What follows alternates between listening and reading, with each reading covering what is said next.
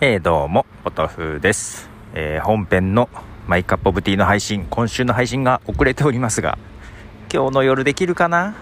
というところでございますが、えー、まあそんな中ですが、ちゃっかりドラマロキは見ております。第3話見ましてですね、なんかね、このロキ、エージェントメビウスとのバディものになるのかやと思いきや第3話はガラッとちょっと変わってですね、えー、女性版ロッキーなのかな？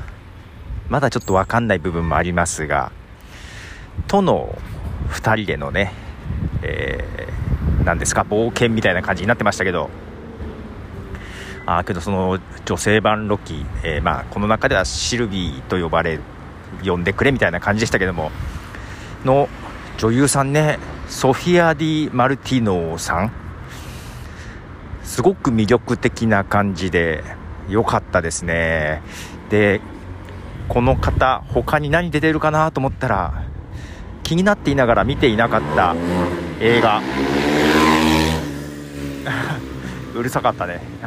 気になっていながら見ていなかった「イエスタデー」っていう映画に出てるんですね。見てないやと思って見なきゃと思って。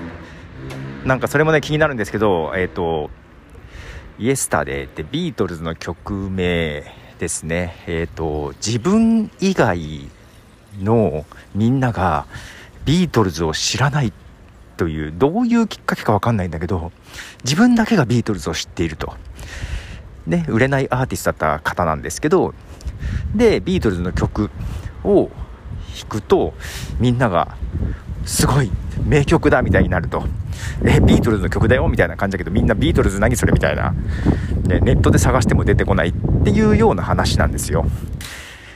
えっ、ー、と、監督がダニー・ボイルだったかな？うん。それに出てるみたいで、ちょっと見なきゃなと思ったりしております。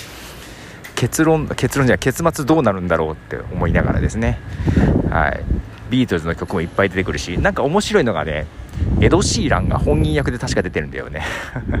予告編見て見たいなと思っていたのを忘れておりました。でそれにソフィア・ディ・マルティノさんが出てるようなので、はい、見てみようかなと思っております。ということで帰って編集続き。編集が終わってもねこの記事とかリンクとか差し込むのも時間かんだよね。チャプター分けとか。ああ、風が強い。では、ポトフでした。じゃあね